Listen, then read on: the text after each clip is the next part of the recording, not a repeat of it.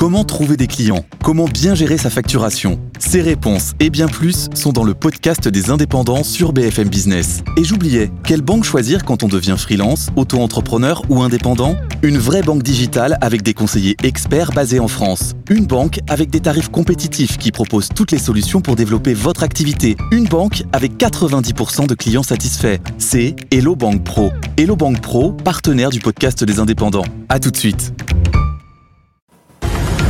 BFM Business présente Edwige Chevriot, la grande interview. Bonsoir à tous, bienvenue dans cette grande interview. Notre invité ce soir, c'est quasiment le ministre des Finances bis, c'est Eric Lombard, directeur général de la Caisse des dépôts. Bonsoir Eric Lombard. Bonsoir Elie Chevrillon. Merci d'être avec nous. Beaucoup de questions à vous poser. J'ai envie de dire essentiellement autour de la crise du logement, cette bombe à retardement. On devait avoir aujourd'hui des mesures annoncées par le gouvernement à l'issue du CNR logement, comme dit le gouvernement. Il a été encore repoussé. Vous nous direz, bah, vous, qui êtes un des principaux acteurs, évidemment, euh, du logement en France. Vous nous direz qu'est-ce que vous préconisez. Peut-être un mot d'abord. Euh, vous êtes actionnaire de quasiment toutes les grandes entreprises françaises, en tous les cas du CAC 40. Vous avez vu les déclarations de Gabriel Attal, ministre du Budget, qui présentait son plan euh, contre la lutte fiscale. Il vise les ultra riches et il vise les grandes entreprises. Est-ce que vous avez le sentiment qu'il y a beaucoup de fraude fiscale dans les grandes entreprises? Alors, on n'est pas les mieux placés pour avoir un jugement là-dessus. C'est pas l'impression qu'on a dans le dialogue qu'on a avec les dirigeants des entreprises, qui ont tous plutôt envie d'être en règle avec le fisc. En plus, on a un taux de prélèvement sur les résultats des entreprises qui a baissé ces dernières années en France. Et donc, je pense que l'idée de faire de l'optimisation fiscale, qui se faisait peut-être beaucoup il y a quelques années, euh, est maintenant sortie de l'écran radar de beaucoup de dirigeants. En tout cas, je le souhaite, parce que payer ses impôts, c'est un acte citoyen et l'État en a besoin. Oui. Donc l'optimisation fiscale, on en fait moins qu'avant. C'est ça que vous avez ce sentiment-là. C'est le sentiment que j'ai, mais enfin, quand, quand j'entends les, bien, des déclarations du ministre, peut-être n'est-ce pas le cas. Il est certainement mieux informé que moi de ces sujets. Réponse prudente d'Éric Lombard. Vous avez raison. Crise du logement. On a le sentiment, on a, vous avez vu encore les chiffres, hein, comme moi, la baisse du crédit immobilier, moins 42% euh, par rapport à la même période, à 14 milliards tout, tout, veut dire tous les indicateurs sont non seulement en baisse, mais sont plutôt en chute. Est-ce que on est face à une euh, est-ce que ça doit être une cause nationale, le logement? Oui, je pense que ça doit être une cause nationale. C'est une cause nationale parce que on a dans le logement euh, une crise parfaite parce que tous les indicateurs sont compliqués. On a euh, les indicateurs financiers avec euh, la hausse des taux d'intérêt. On a le coût des matières premières, le coût du foncier et la rareté du foncier d'ailleurs qui est un peu accéléré par le fait de ne pas artificialiser les sols, ce qui d'ailleurs mmh. est une politique qui est nécessaire. On a aussi euh, un certain nombre d'élus qui sont moins engagés. Il y a moins de maires bâtisseurs qu'auparavant. Et donc tout ça fait que on a un effondrement. Et donc il faut évidemment y répondre. Est-ce que, est-ce que, quand même, Eric Lombard, est-ce que la situation, s'il fallait la, la, qualifier, est-ce que c'est vraiment une bombe à retardement? Est-ce que vous êtes inquiet, très inquiet? C'est euh, une situation qu'il faut traiter de façon professionnelle et déterminée. Alors, chacun y contribue. Oui, mais vous, patron de la Caisse des dépôts, principal acteur. Alors, en ce qui concerne la Caisse Quel des dépôts, est votre niveau d'inquiétude? euh, le niveau d'engagement est élevé. Je, je vais vous donner euh, Non, mais moi exemple. je parle d'inquiétude d'abord. Bah, en fait, euh, c'est, on est inquiet quand on ne sait pas ce qui va se passer. Or, nous savons ce qui va se passer.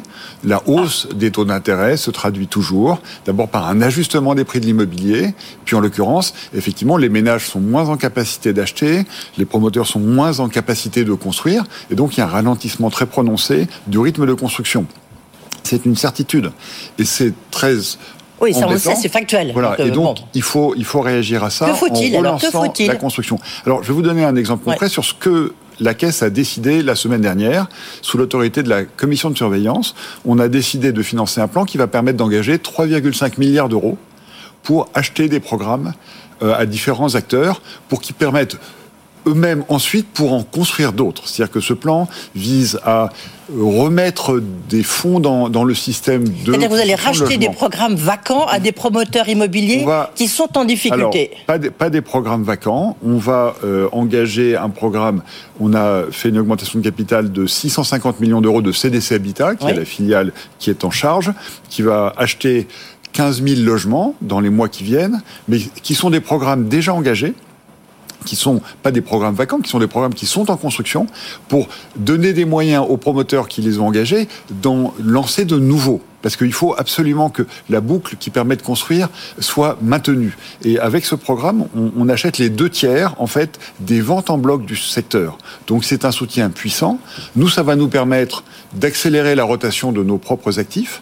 Et puis, on espère que les promoteurs, encore une fois, grâce à cette accélération des sessions, vont pouvoir construire plus. Ça, c'est un, soutien important au secteur euh, qui va, encore une fois, permettre 3 milliards et demi d'engagement euh, dans, des achats d'immeubles. Et ça, veut dire, comme ça, il y a une sorte de visibilité. Alors, ça donne de demandé, visibilité voilà, qu'a demandé le gouvernement, vous a demandé le gouvernement pour dire, euh, voilà, on a, c'est une manière pour les acteurs de savoir un peu où va le marché. Ça permet peut-être de, donner un coup d'arrêt à, la baisse et un signal de reprise, un signal de, confiance. Ensuite, il faut que les élus eux-mêmes soient plus engagés pour inciter les organismes HLM de leur ressort de construire, parce qu'on ne construit pas assez, mais il y a pas assez de projets peut-être, mais aussi quand le projet arrive, il faut que le permis de construire soit délivré, notamment dans les zones tendues.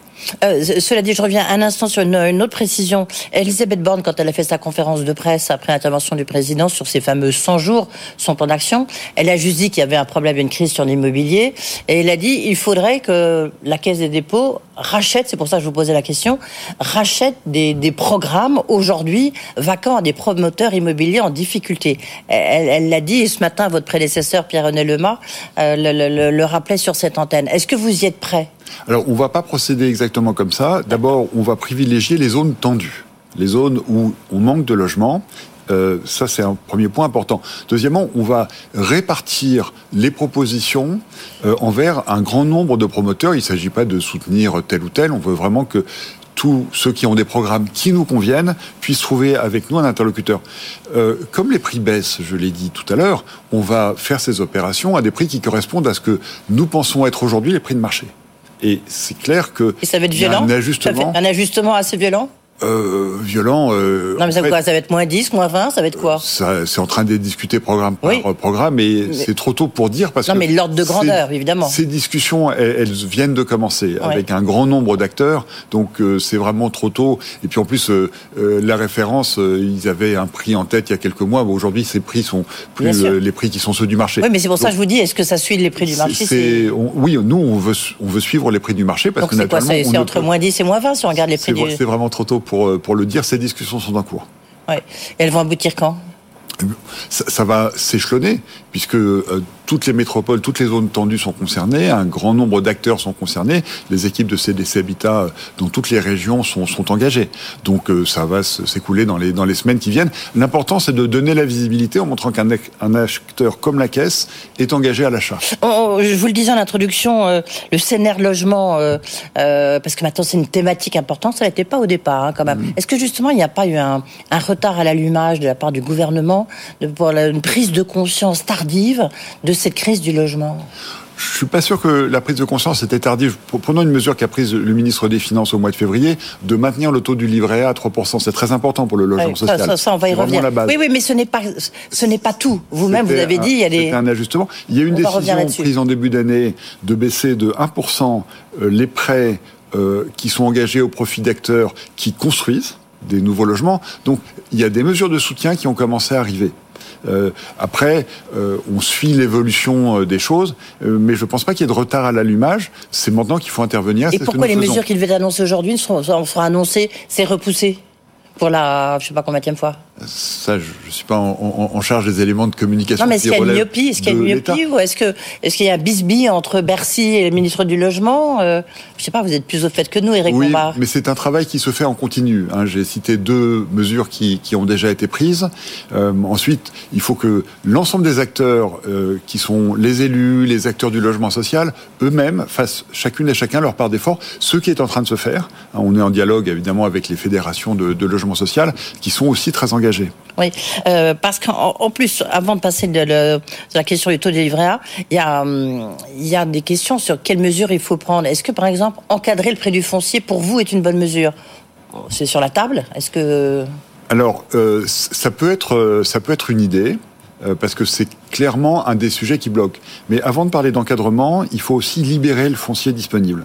Euh, le ministre euh, Christophe Béchu fait observer qu'il y a en foncier disponible dans nos villes l'équivalent de 10 années d'artificialisation des sols. Oui. Donc les grands acteurs publics, les villes, euh, les acteurs privés ont du foncier qu'il faut absolument remettre en circulation pour qu'on puisse construire. Puis il faut, faut pas se faire d'illusions. L'impératif écologique va aussi conduire à modifier la façon de piloter l'urbanisation. On devra construire plus en hauteur, on devra construire avec plus de densité. Et tout cela n'a pas encore été complètement intégré par tous les acteurs publics ou privés. Non, mais c'est un coût tout ça, parce qu'il y a un coût, et il y a aussi euh, le problème du coût de construction qui a aussi flambé. Il y a, Alors le, fait de construire en hauteur permet justement d'amortir le coût du foncier et le prix de construction euh, sur euh, un immeuble, sur une opération qui est, qui est plus dense. C'est aussi les réponses à, ces questions financières. Sur laquelle on parlera aussi des logements sociaux, évidemment, parce que ça c'est un point très important. Juste quand même cette question du livret A. Vous, vous êtes contre euh, l'augmentation, c'est sur la table, hein, l'augmentation du taux de livret A, sachant que c'est à 3%. Euh, la prochaine hausse, est-ce qu'il y en aura ou pas euh, bah, Vous êtes face à une inflation qui peut être 5,5, 6, même un peu plus. Est-ce qu'il n'est pas logique de favoriser quand même un peu plus l'épargne des Français? Alors, pour l'épargne des Français les plus modestes, il y a le livret d'épargne populaire qui rapporte 6,1%, ce qui est un, niveau élevé. 3%, c'est vrai que c'est un taux par rapport à d'autres produits d'épargne qui est intéressant, d'autant que cette épargne, elle est garantie, elle est liquide, elle est défiscalisée. Oui, mais c'est deux fois moins que l'inflation. C'est moins que l'inflation.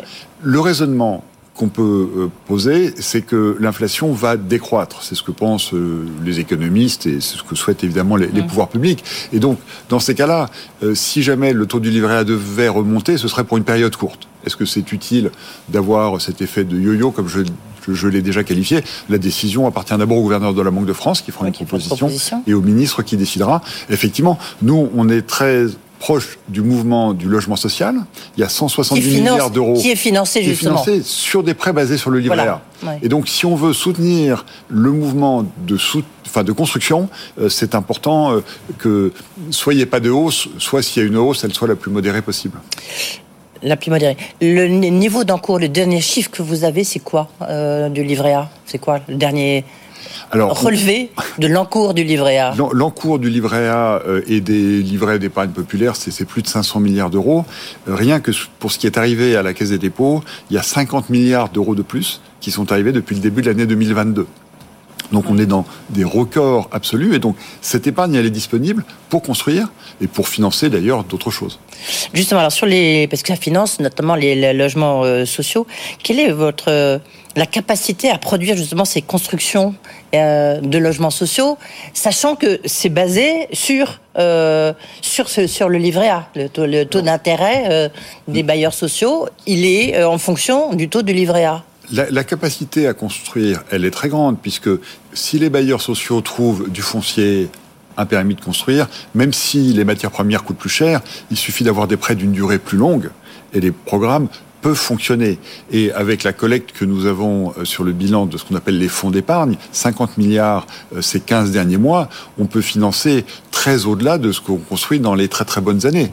Euh, l'année dernière, on a prêté 12 milliards d'euros pour financer la construction de logements, comparé à 30 milliards d'euros de collecte. Donc vous voyez bien que on, a une épargne abondante et il faudrait qu'on l'utilise plus utilement, mais pour ça, il nous faut des projets. Oui, mais vous, vous avez dit, euh, chez nos confrères de France Info, vous avez dit il y a quelques jours, il faut construire au moins 100 000 HLM par an. Oui. Mais où, quoi, comment?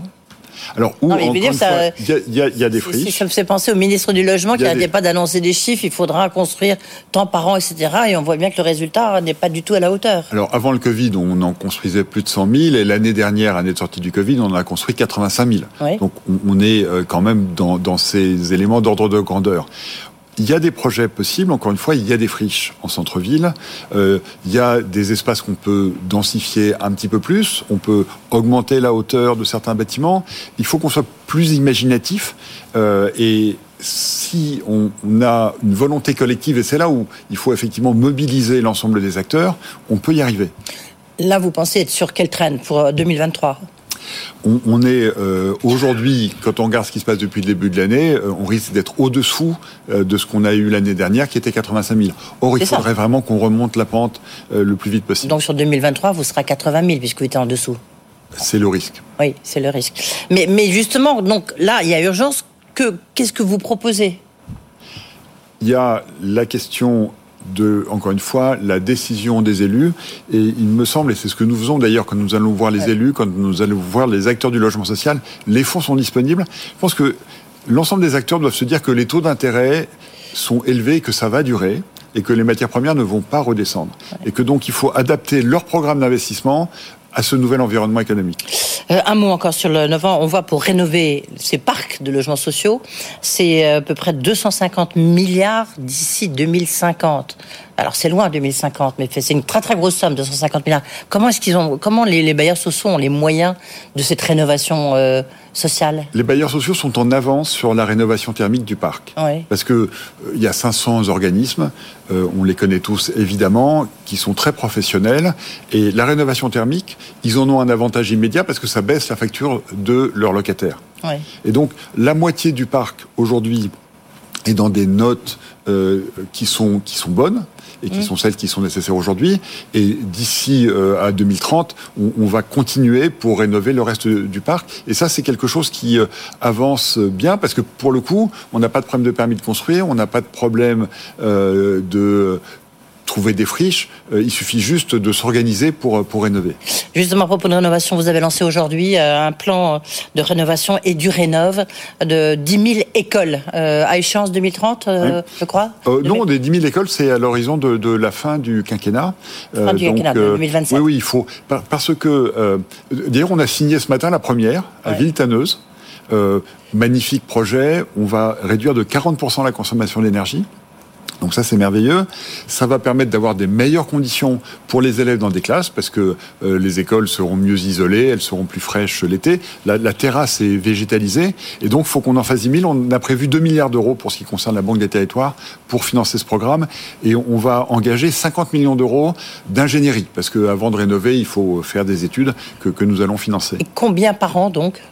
Enfin, je veux dire, euh, il ne suffit pas de faire une division, j'imagine que. Est-ce que vous allez aller très vite cette année euh, Alors, euh, ou plutôt à partir de 2024 C'est aux élus de signaler leur intérêt. On, met en place un site qui leur permet tout de suite de, s'inscrire, d'avoir les financements qui sont mis en place. La limite va peut-être être la capacité à rénover des artisans et des entreprises. Mm. Mais les financements sont là. 2 milliards d'euros, ça représente ce qu'on collecte en une semaine. Oui, c'est quand même, c'est toujours des, sommes assez énormes dès qu'il s'agit de la Caisse des dépôts. Euh, un mot sur la réindustrialisation de la France et l'industrialisation verte. On sera, donc BFM Business, on sera tous à l'Elysée parce que le, le président de la République va faire un discours sur cette question. Le rôle de la Caisse des dépôts là-dedans, c'est quoi? Alors, euh, je, j'y serai aussi. Le rôle de la Caisse des dépôts, c'est d'abord de financer tout ce qui est foncier quand il y a des usines, si on peut financer des usines pour que les territoires soient ce qu'on appelle les territoires clés en main, pour que quand le projet industriel arrive, eh bien l'industriel, on puisse lui dire, mais là, euh, à Châteauroux, euh, à Dunkerque, à Roanne, il y a un terrain sur lequel vous pouvez vous installer. Et ça, c'est ce que fait la Caisse, sachant que l'entreprise elle-même est financée par BPI France, euh, dont, vous savez que nous sommes coactionnaires avec, euh, avec l'État. Oui, donc c'est sur le foncier que vous allez mettre le paquet. on peut dire qu'on a presque terminé de mettre la fibre optique partout, et ça, c'est mm. un, des, un des éléments de compétitivité importants, puisque on, a euh, créé 8 millions de prises dans les zones rurales ces dernières années, et que la France est un des pays les mieux câblés d'Europe, le pays le mieux câblé d'Europe aujourd'hui. Eric Lombard, euh, deux questions euh, sur, alors une, sur une très grosse entreprise, EDF qui doit mm. se restructurer. Euh, je ne sais pas si vous allez, vous, vous allez participer au financement du nucléaire. Hein, on est bien d'accord. On vous a mettre combien? Alors, est-ce que tiens, est-ce que le livret A doit servir à financer le nucléaire? C'est une question démocratique autant que financière. Mais dès lors que le Parlement va voter sensible en tous les cas. Sensible, bien sûr. Mais le Parlement va voter l'équilibre énergétique de l'avenir entre les énergies renouvelables et le nucléaire. Et si le Parlement vote euh, l'idée que la France ouvre, crée de nouvelles centrales nucléaires, il me paraît logique que la Caisse des dépôts, qui est placée sous la protection du Parlement, dans sa gestion de l'épargne des Français, finance ces centrales. Et nous en avons la capacité financière parce que le programme nucléaire français, c'est 50 milliards d'euros. Mm. Si on finance un tiers avec les fonds du livret A, 15 milliards d'euros, euh, on voit bien que c'est la moitié de la oui, mais est-ce que vous croyez que les Français qui mettent leur action dans le livret leur argent, leur épargne, leur bas de laine dans le livret A, ils ont envie de financer le nucléaire? Eh bien, on peut euh, d'abord euh, mais je souhaite qu'il reste, euh, il reste sur le livret A. on voit que c'est sensible là, comme question. Non, mais il, enfin, il y, a liberté. Aujourd'hui, le, le, livret A finance le logement social. Jusqu'ici, les Français se disaient pas, mais tiens, le logement social, j'aurais préféré financer autre chose. Mais euh, je pense que c'est important en transparence de dire ce que nous euh, Donc c'est ce que vous, voilà, vous prévoyez de financer à travers le livret A. Voilà, moi c'est dit. Nous prévoyons pas ça parce que la décision d'allocation des fonds du livret A, les fonds du livret A, on le gère pour le compte du mmh. gouvernement. Mmh. Donc c'est le ministre des Finances qui nous donnera l'autorisation de. Nous nous disons, il y a un outil, c'est un outil merveilleux le livret A et ça vaut aussi pour le logement parce que le taux est indexé sur l'économie. Mmh. Et donc on peut prêter à 70 ans avec un taux dont on a la garantie qui sera toujours indexé sur les taux d'intérêt, sur l'inflation. Et donc, c'est probablement une bonne chose pour la qualité du financement du programme nucléaire français si livret A y participe. D'accord, les 50 milliards, donc, ils seront financés sous les réserves que vous venez de nous expliquer par le livret A. Non, on, il ne serait pas raisonnable de financer l'intégralité du programme. Il y faudra des fonds propres d'EDF ou de l'État, il y faudra probablement de la dette de marché, mais euh, je pense que les livrets A, le livret A peut en financer peut-être un tiers, peut-être un peu plus. Juste à propos d'EDF, parce qu'il est en pleine réflexion, Luc Raymond, son nouveau président, est-ce que vous pourriez, vous êtes déjà actionnaire de RTE le réseau de transport d'électricité, oui, absolument. infrastructure, pardon, très importante, essentielle, évidemment. On sait que l'infrastructure, c'est vraiment du registre de la Caisse des dépôts. Vous avez aujourd'hui 49%.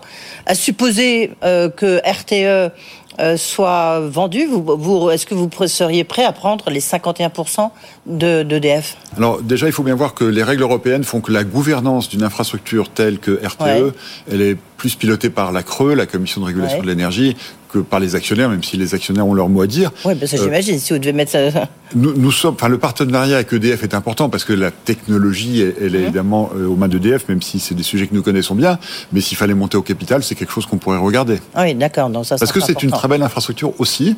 Et on a été très fiers quand les équipes de RTE ont connecté le réseau européen sur l'Ukraine euh, il, y a, il y a à peu près 12 mois. Et sur Enedis, ça vous, ça vous tenterait? Enedis, c'est un très très grand réseau qui est détenu aujourd'hui à 100%, qui est en lien étroit avec les collectivités locales. Donc aujourd'hui, il n'y a pas de dossier qui soit ouvert. Euh, non, non, mais nous, vous savez, on aime bien euh, faire des supputations. Ce sont, ce sont de grandes infrastructures publiques euh, qui sont utiles aux Français, et donc s'il y avait un dossier, on le regarderait. Ah oui, d'accord. Un mot, 30 secondes, hors PA, négociation, restructuration plus difficile avec les, petits créanciers, les, créanciers, les créanciers non sécurisés qui se bah, qui protestent? Eh bien, c'est la première fois que euh, les nouvelles règles européennes de ce qu'on appelle la sauvegarde accélérée s'appliquent. Mm. Ce sont des règles qui prévoient une hiérarchie entre les actionnaires et les classes de créanciers. Et sous l'égide du tribunal de commerce, chaque classe, les actionnaires et les créanciers, sera interrogée et aura l'occasion de voter. Et le droit s'appliquera. Nous avons mis sur la table un plan qui a d'abord une vertu de mettre l'éthique en objectif premier de cette belle entreprise.